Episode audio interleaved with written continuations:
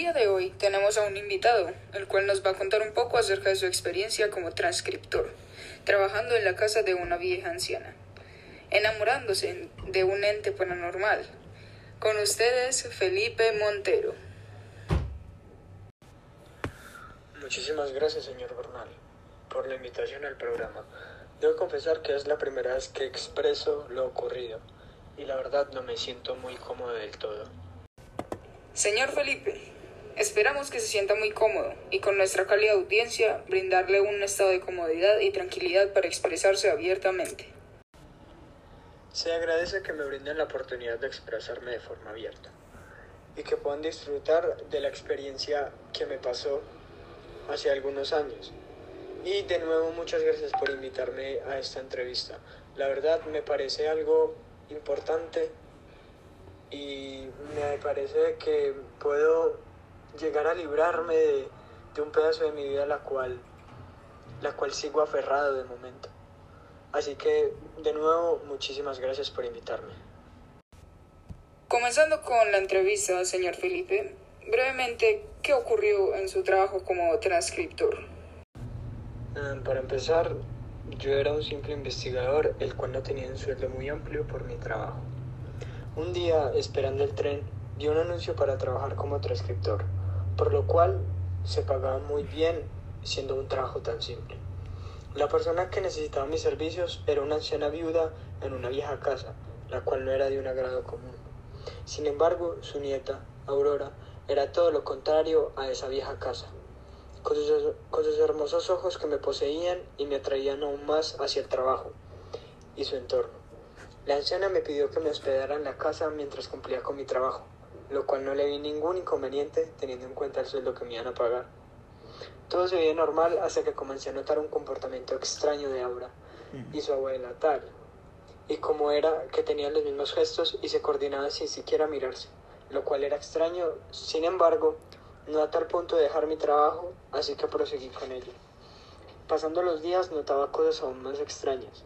Por ejemplo, en el diario del coronel habían varias fotos y yo aparecía en ellas.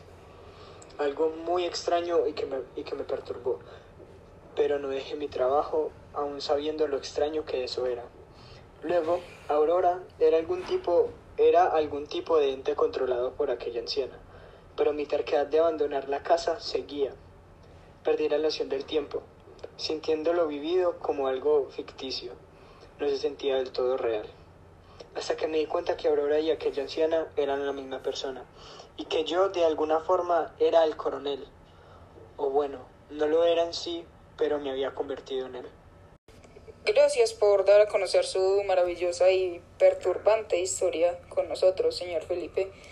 Pero hablemos más acerca de su vida antes de que este evento pasara. Cuéntenos. En realidad mi vida no era para nada algo interesante o excitante, ni cuanto menos. Yo era solo un investigador que daba clases y que estudiaba regularmente. En realidad no era algo por lo cual alguna persona tendría interés de escuchar. Pero luego de lo sucedido, no me volví famoso ni mucho menos me volví una leyenda, una leyenda viviente, la cual aún se siente perdido por lo ocurrido y que no deja de pensar en lo que era esa vieja casa y Aurora. Señor Felipe, ¿y cómo tomó la decisión de ser un investigador y llegar a ser transcriptor?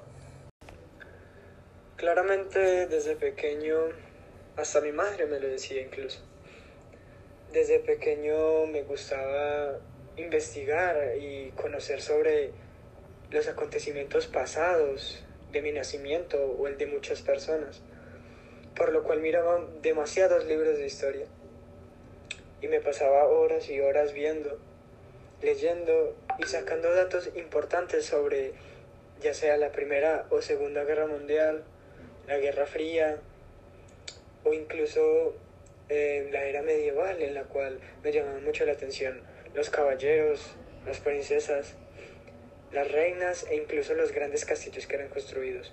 Así que no era una decisión muy difícil de tomar. Así que decidí solamente ser un investigador. Señor Felipe, sé que este no es un tema de su agrado, pero ¿cómo se sentía cuando veía cosas que no encajaban en, en sus cautales respecto a Aura y, y su abuela, su respectiva abuela? Cuéntenos cómo se sentía esa experiencia. En realidad no era una experiencia, era un sentimiento de, no de miedo, ya que pensaba que en realidad yo me estaba volviendo loco. Al ver tantas cosas extrañas, al escuchar cosas que a la vez me inquietaban y que me hacían dudar de qué hacía yo en esa casa, por tales, por tales sentimientos y por tales experiencias como usted los llama, em, mis emociones corrían a flor de piel. Y es que aún así no se lo dijera a nadie, ya que no podía salir de la casa. Yo me sentía loco, me sentía en un cuento, en una, en una vida que no era real, que era pura ficción. Y que a la vez no me sentía en el lugar en el que estaba. En realidad era una experiencia muy difícil de sobrepasar y que aún sigo con, con las ansias de poder sobrepasar esta experiencia o todos estos sentimientos que aún siento que vivo. Así que es algo difícil y no se lo, no se lo deseo a nadie.